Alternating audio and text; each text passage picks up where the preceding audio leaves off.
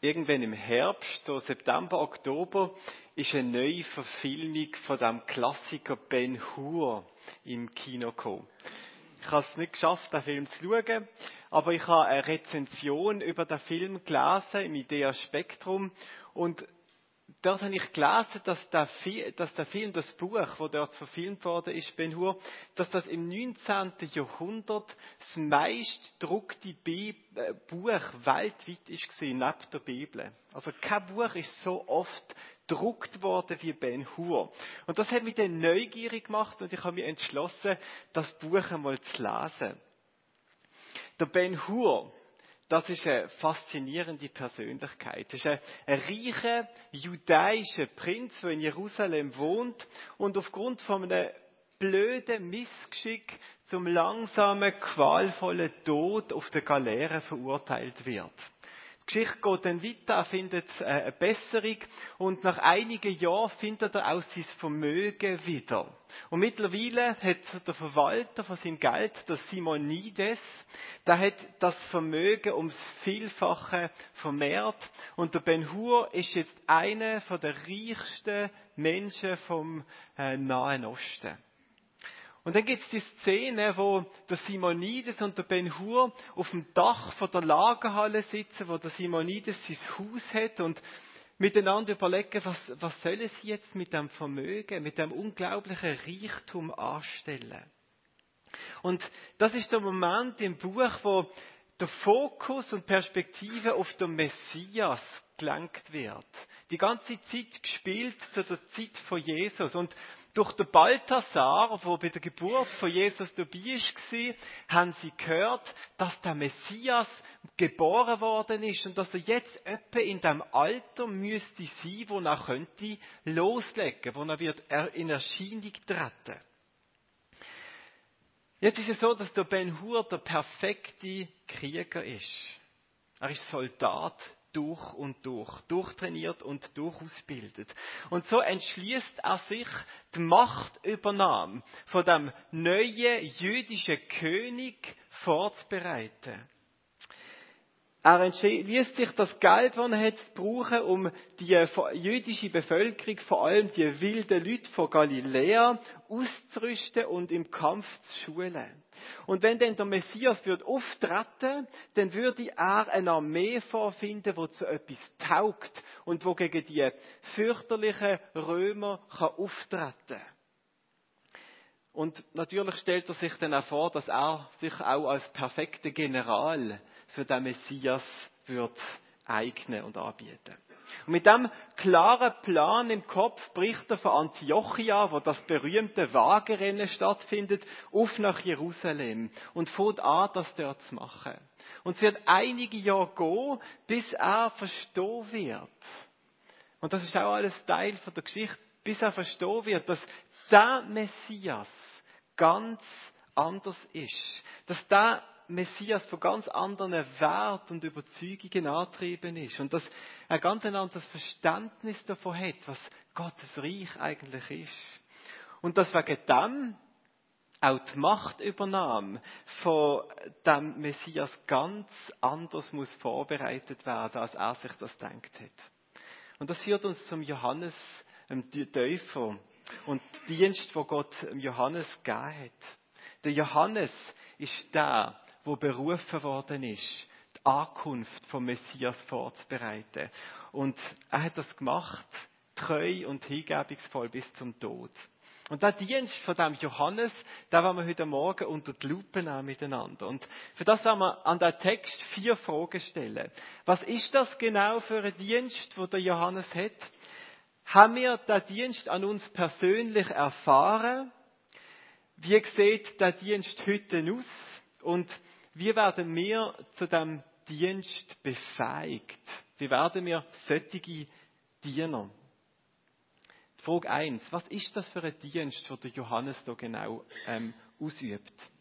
Der Johannes bereitet Menschen vor, ihrem König Jesus zu begegnen. Durch ihn werden sich die Herzen der Väter den Kindern zuwenden, und die Ungehorsamen werden ihre Gesinnung ändern und sich nach denen richten, die so leben, wie es Gott gefällt.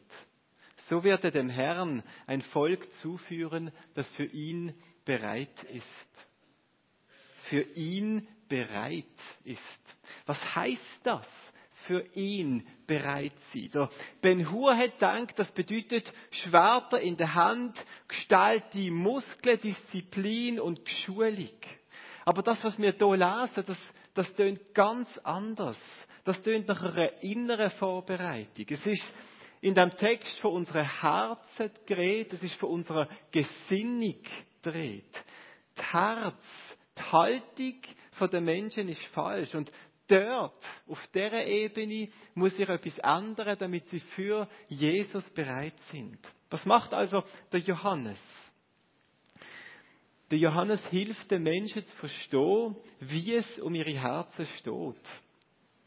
Wenn er zum Beispiel von einer Gruppe von besonders selbstgerechten und stolzen Menschen steht, dann tönt das etwa so. Ihr Schlangenbrut. Wer hat euch auf den Gedanken gebracht, ihr könntet dem kommenden Gericht entgehen? Johannes ist geradlinig. Ohne Schnörkel und ohne Beschönigung zeigt er auf die Herzen der Menschen und sagt, so sieht es in dir drin aus. Und das muss sich ändern. Das hat Menschen damals getroffen. Das hat sie einerseits fasziniert und angezogen und gleichzeitig hat es sie abgestoßen. Das hat Hass geschürt neben der Faszination in den Menschen. So viel Hass, dass es der Johannes letztlich das Leben gekostet hat, weil er auch gegenüber vom Königspaar von damals kein Blatt vor den Mund genommen hat. Eins von den Lieblingsspielen von meinen Kindern, wenn wir gehen spazieren, ist, dass ich ähm, mit unseren Jungs vorausrenne und dann verstecken wir uns hinter irgendeiner Mülltonne und wenn dann der Rest von der Familie äh, vorbeispaziert, dann rennen wir vor und machen Buh! und alle verschrecken, weil sich das so gehört, auch wenn sie nicht verschrecken. Also es ist auch mehr ein Spiel, das wir machen, damit wir einigermaßen vorwärts kommen beim Spazieren. Aber es funktioniert. Und dort, wo wir verschrecken, dort, wo wir verschrecken, dann provoziert das immer eine Reaktion. Und genau das hat der Johannes gemacht. Er hat mit seinen Worten das Herzen der Menschen verschreckt. Puh, hat er gemacht. Und das hat etwas ausgelöst. Immer etwas ausgelöst. Einige von den Menschen, die das gehört haben, haben reagiert, indem sie innerlich weich geworden sind. Indem sie Reue gezeigt haben über die Sachen, die sie falsch gemacht haben und gesagt haben, es tut mir leid, ich möchte anders werden. Andere haben mit dem Gegenteil reagiert. Sie sind hart geworden. Das Böse in ihrem Herzen hat sich verdichtet. Sie haben ihre Mauern aufgefahren. Sie haben ihren Hass genährt und haben sich der Frage gewidmet, wie sie da Mann, wo das ausspricht, wo man nicht darf hören, wie sie da Mann könnte still machen. Aber eine Reaktion hat es immer gegeben. Das ist die Herzensarbeit vom Johannes. Aber auch sein Dienst, das, was der Johannes gemacht hat, ist noch nicht vollständig mit dem. Er hat auch noch eine andere Seite gehabt. Und die zweite Seite von seinem Dienst, das ist der Verweis auf Jesus. Der Dienst vom Johannes, der geht erst in Erfüllung.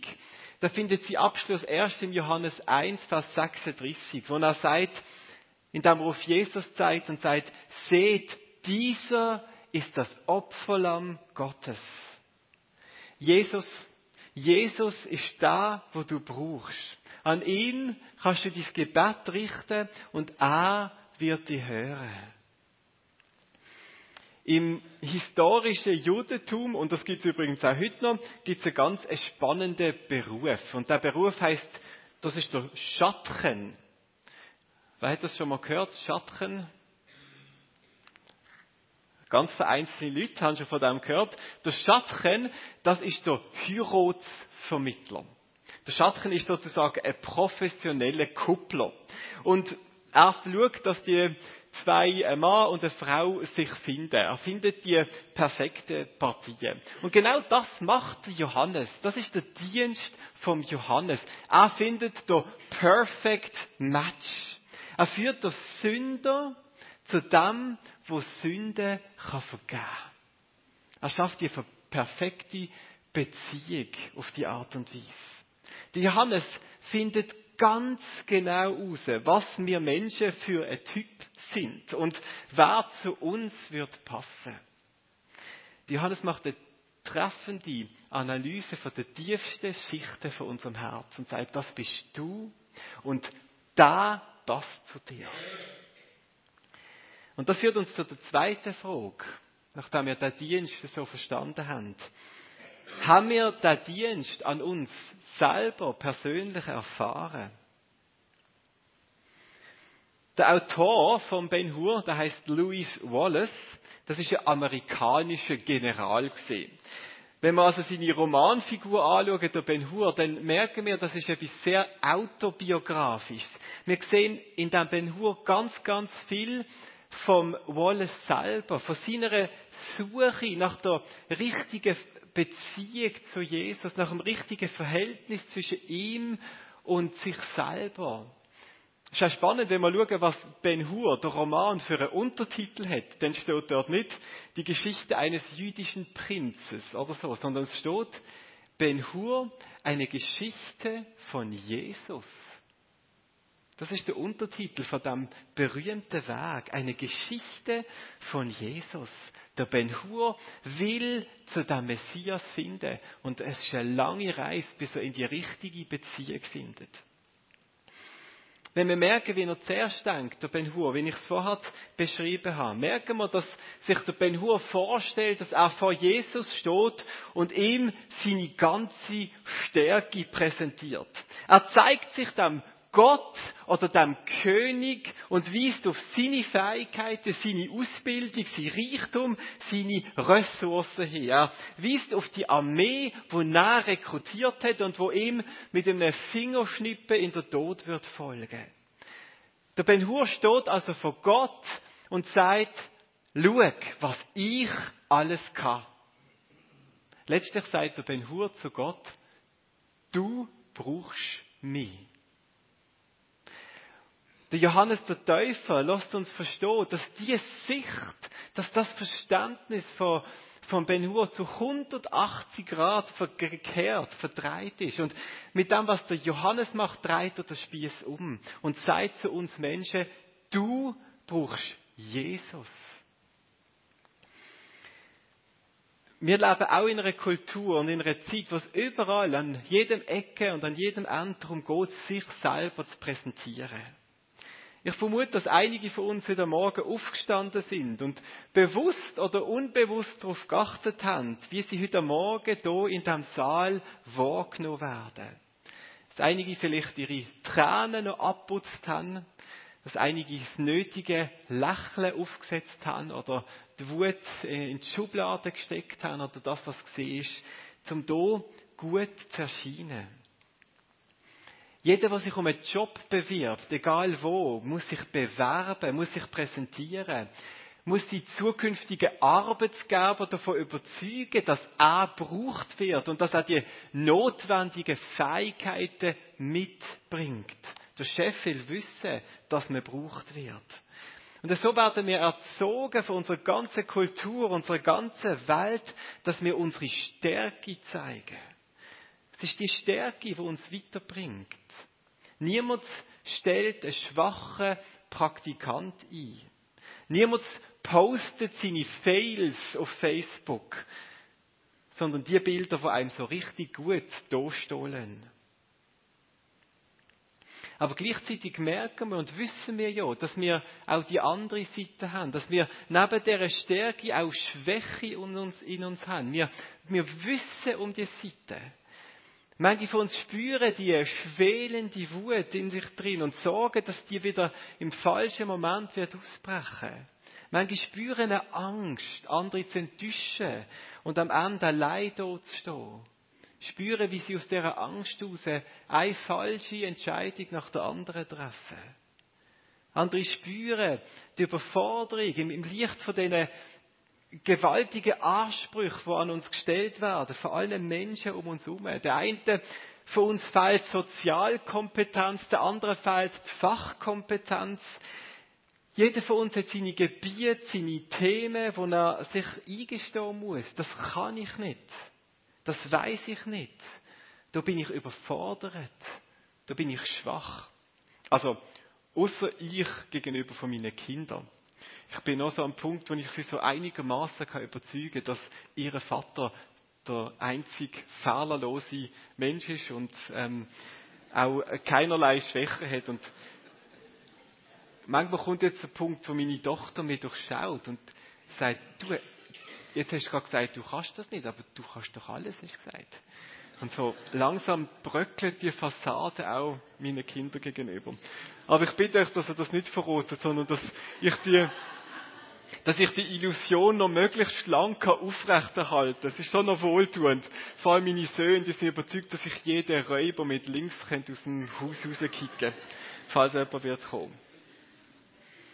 Wir wissen um unsere Schwächen und wir, wir wissen ja auch, oder wir hoffen ja auch, dass es den anderen auch so geht. Und das ist auch einer von den Gründen, warum wir uns wie Geier auf die Schwächen der anderen stürzen, dort wo eine Schwäche sichtbar wird. Viele schauen die Videos auf Facebook, wo äh, gezeigt wird, wie die Leute äh, versagen. Fails nennt man das. Wie sie auf die Nase fallen, ausrutschen oder irgendetwas Dummes und Peinliches machen. Und wir schauen das und sagen, puh, wir sind wie froh, dass wir nicht die Einzigen sind und dass einmal endlich auch im Leben von jemand anderem sichtbar wird, dass da jemand auch nicht vollkommen ist, auch seine Schwächen, seine Fehler hat. Das ist brauchen wir wie eine Kultur, wo, wo man nur die Stärke darf zeigen. Und das ist unsere Welt. Wir, wir sind Menschen und wir tragen beides in uns drin. Wir haben Stärke und wir haben Schwäche. Wir haben beides. Aber jetzt ist die Frage, was ist wichtiger? Und der Johannes zeigt uns, entscheidend ist, dass wir uns nicht auf unsere Stärke, sondern dass wir uns auf unsere Schwäche berufen. Das ist meilenweiter Unterschied, auf was wir uns berufen. Wenn wir uns auf unsere Stärke berufen, dann ist Gott nur interessant. Er kann vielleicht wichtig sein, um uns Erfolg zu bringen, mehr Erfolg zu bringen. Gott kann hilfreich sein im Sinn von einer strategischen Partnerschaft. Der Ben Hur, der hat es so tickt, der denkt, ja, zusammen kommen wir weiter. Gott ist dann vielleicht nur ein Notnagel dort, wo ich schwach werde, wo ich nicht mag. Dort wende ich mich dem Gott zu, weil ich ihn dann brauche. Aber auch nur so lang, bis ich meine Stärke zurück habe und es wieder allein machen kann. Oder Gott kann dort, wo ich mich auf meine Stärke berufe, eigentlich auch komplett von der Bildfläche verschwinden, weil er für uns kein sinnvoller oder kein glaubwürdiger Partner mehr ist. Ein großer Teil von unserer modernen westlichen Welt hat sich so entschieden. Ich bin stark genug und da Gott brauche ich nicht mehr. Das ist ein Gott für die Schwachen.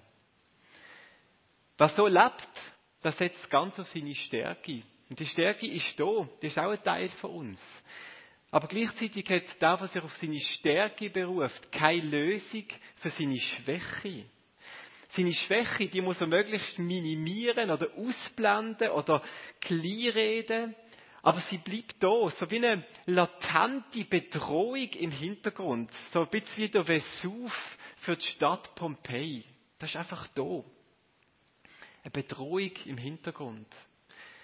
Ich kann mich an erinnern an eine Szene noch zu meiner Primarzeit. Ich bin da oben im Erdenströssel in die Schule gegangen, nur ein paar hundert Meter von da. Und ich kann mich an einen, Handy-Unterricht erinnern, Handy-Handwerke.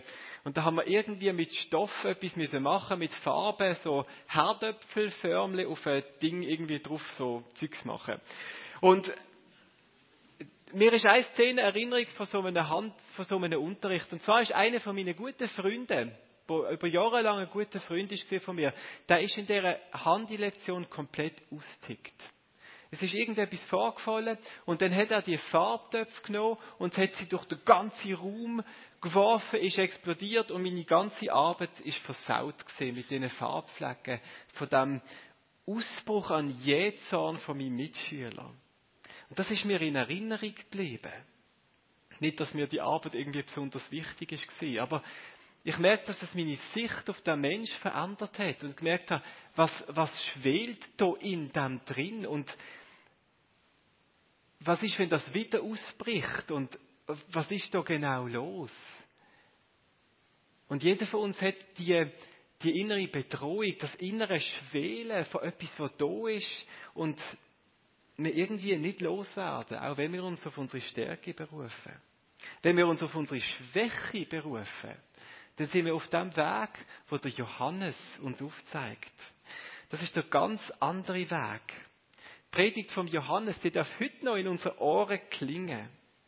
Stand zu deiner Charakterschwäche. Stand zu deinen Fehlern, zu deinen Ängsten, zu deinen Grenzen, zu deinen Zweifeln.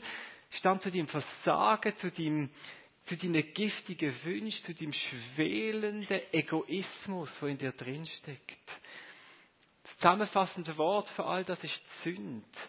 Sünd ist das ganze Paket an menschlicher Schieflage und die Auswirkungen, die die Sünde hat.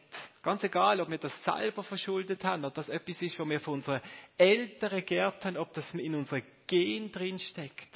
Aber da ist die Sünde da. Das sind die Sachen da, die uns schwach machen und wo in uns schwelen als Bedrohung. Das ist einfach da. Das Schwache, das Böse ist Teil von uns. Und der Johannes sagt, bekenn das. Sag dazu, das bin ich. Und für das brauche ich eine Lösung. Der du mit das sagen, dort ist es unglaublich befreiend. Das ist so, als ob der, der Vesuv ausbricht in seiner ganzen Stärke, als ob alle Druck, der auf uns lastet, abgelassen wird und gleichzeitig wird nicht ich von der zerstörerischen Lava getroffen, sondern Jesus. Die Johannes weist mit einer Hand auf unser Herz und mit der anderen Hand weist er aufs Kreuz im gleichen Augenblick und sagt, hier ist das Opferlamm Gottes, das die Sünde der ganzen Welt wegnimmt. Alles landet auf ihm. Es trifft Jesus mit der ganzen Härte. Jesus wird von unserer Sünde weggeschwemmt, weggespült, wird vernichtet von dem, was uns sollte treffen.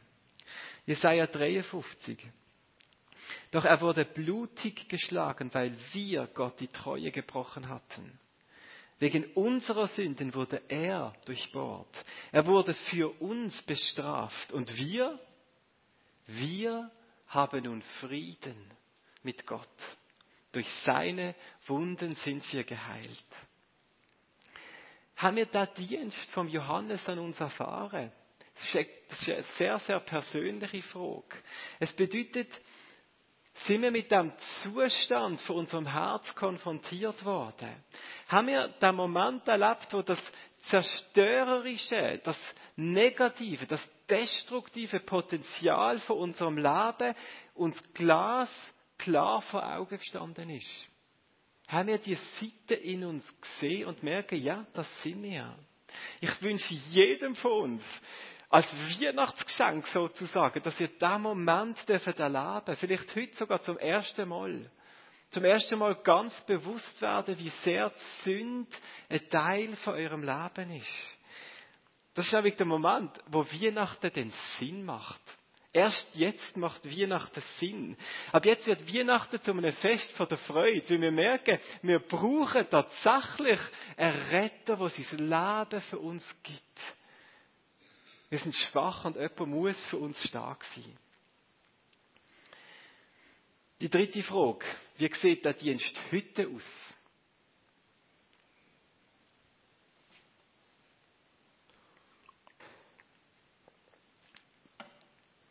Der Johannes hat auf die Begegnung mit Jesus vorbereitet. Und der Dienst, der braucht es auch heute noch, 2000 Jahre später. Das ist genauso aktuell wie damals. Es ist die Aufgabe der Kirche, den Dienst wahrzunehmen. Der Paulus nennt den Dienst der Dienst von der Versöhnung. Im Korintherbrief schreibt er dazu. Ja, in der Person von Christus hat Gott die Welt mit sich versöhnt, so dass er den Menschen ihre Verfehlungen nicht anrechnet. Und uns hat er die Aufgabe anvertraut, diese Versöhnungsbotschaft zu verkünden. Das ist ein Dienst, wo Gott uns gegeben hat, wo beide Hand braucht von uns. Mit der einen Hand zeigen wir auf die Herzen der Menschen und weisen auf die Sünde an. Wir weisen auf all das zerstörerische, böse, egoistische, gierige, selbstgerechte, verletzende, lieblose, wo unsere Welt prägt. Und zwar von der großen globalen Armut bis zu unserer Verschwendungssucht von uns selber. Vom großen Krieg in Syrien, wo der Stefan vorher darauf hingewiesen hat, bis zu unserem eigenen Streit in unserer Nachbarschaft vom Frauenhandel in Osteuropa bis zu unserem Konsum von Pornografie, wo die Industrie nährt.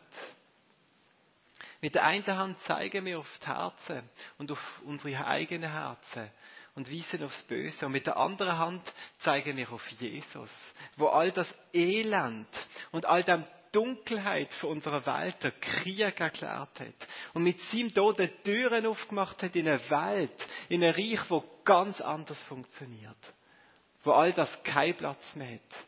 Und wir dürfen erleben, wie in einzelnen Leben und in, in, manchmal sogar in einem ganzen Bereich etwas von dem Licht und von der Herrlichkeit von der neuen Welt durchblitzt und sichtbar wird, schon heute mit beiden Händen zeigen. Der Dienst, was heute noch braucht. Wir haben jetzt drei von vier Fragen beantwortet. Was ist das für ein Dienst? Haben wir den Dienst an uns persönlich erfahren? Und wie sieht der Dienst heute aus? Und eigentlich sind ja normalerweise so drei Punkte gut und genug für eine Predigt. Aber heute war es verheerend, mit, auf die vierte Frage zu verzichten. Wenn wir jetzt wieder aufhören, wird ein verheerendes Vorurteil, ein gefährliches Vorurteil gegen den christlichen Glauben bestehen bleiben. Und das Vorurteil, das Urteil heißt, Christen sind Fingerzeiger. Christen sind die, wo die anderen verurteilen, wo mit dem Finger zeigen, wo im Dreck von der anderen umwühlen, wo eigentlich selber gar nicht besser sind, aber so gern auf die Fehler von der anderen hinweisen. Wenn du so denkst über Christen und den christlichen Glauben, dann verstand ich dich gut. Es ist wirklich eine Gefahr, die aus so einem Dienst heraus entsteht. Und das ist tatsächlich auch genug oft passiert. So eine ein Missbrauch vom Fingerzeigen. Jesus selber ist sich dem Problem bewusst gewesen und hat eindringlich und vor allem die besonders Fromme gewarnt davon und hat gesagt, Heuchler, zieh zuerst den Balken aus deinem Auge und dann wirst du klar sehen, um den Splitter aus deines Bruders Auge zu ziehen. Und ich bitte jetzt noch die Antwort auf die vierte Frage zu hören, bevor du dein Urteil triffst. Sonst ist es nämlich auch ein Vorurteil. Viertens, wie werden wir zu dem Dienst befähigt? Der Johannes hat nicht nur die Menschen auf die Begegnung mit Jesus vorbereitet. Der Johannes hat auch sich selber vorbereitet. In Vers 15 lesen wir, er wird keinen Wein und keine starken Getränke zu sich nehmen. Also, ich will jetzt nicht so zum allgemeinen Alkoholverzicht aufrufen, um das geht es da nicht. Auch nicht darum, dass Alkohol prinzipiell schlecht ist. Mit dem Satz, mit der Beschreibung vom Johannes, wo man hier sehen, wird deutlich, dass der Johannes ein Naziräer soll sein. Was ist ein Naziräer? Das ist einer, der immer nur so schwätzt. Ein Naziräer. Nein.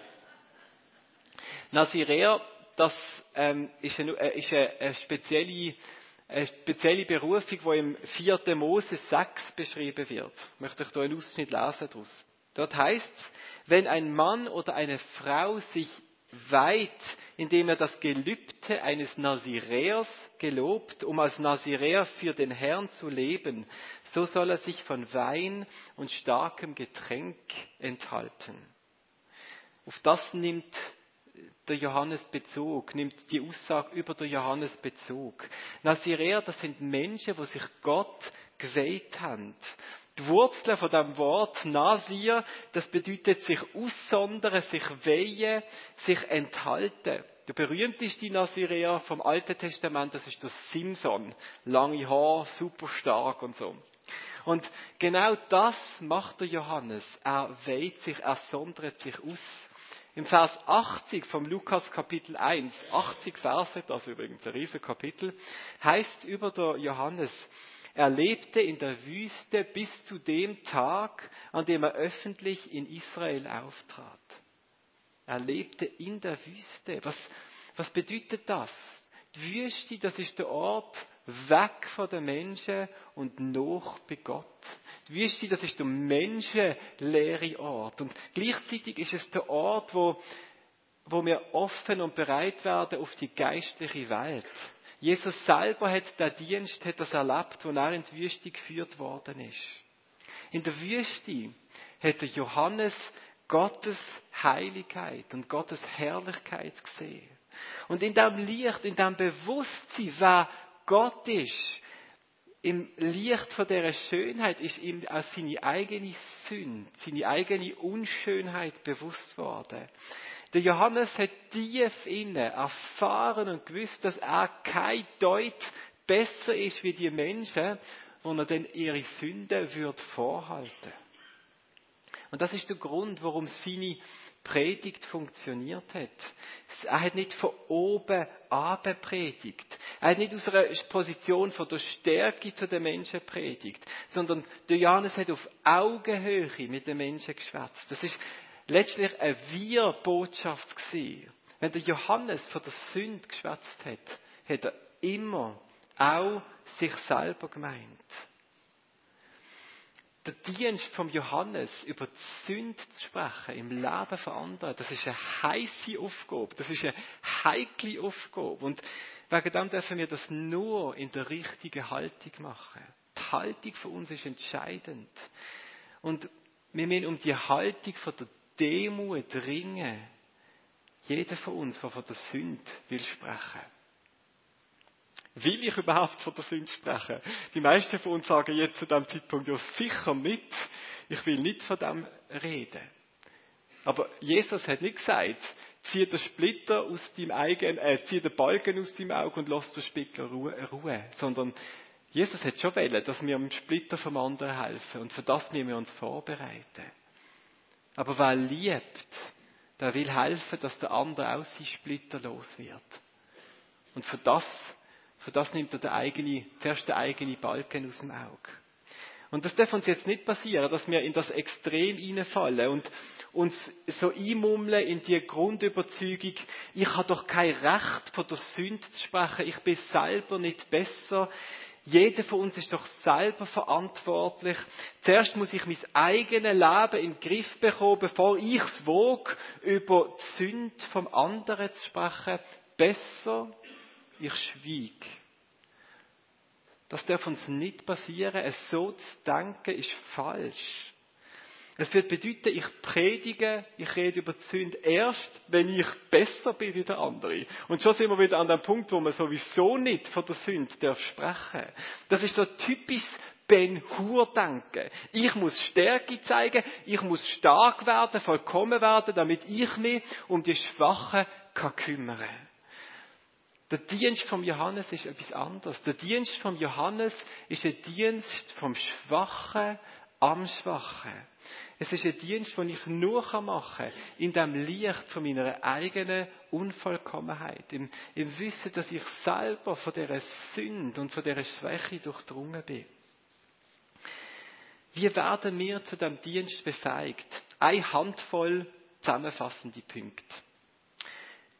Wart nicht bis du sündlos worden bist. Sprich jetzt als Sünder über die Sünde. Wenn du wartest, bis du gut genug geworden bist, wirst du entweder für immer schweigen oder du wirst dich selber disqualifizieren, weil du von oben ab auf die Menschen wirst predigen. Zweitens, wenn du über die Sünde sprichst, dann weise im gleichen Atemzug auf Jesus an. Der Johannes ist ein Doppelfingerzeiger gesehen. Man kann nicht nur auf die Sünde hinweisen, du bist schlecht. Man kann nicht nur auf Jesus hinweisen, er ist der Retter. Sondern der Auftrag ist, die beiden Sachen zusammenzuführen. Das perfekte Paar zu finden. Weiss auf Jesus an.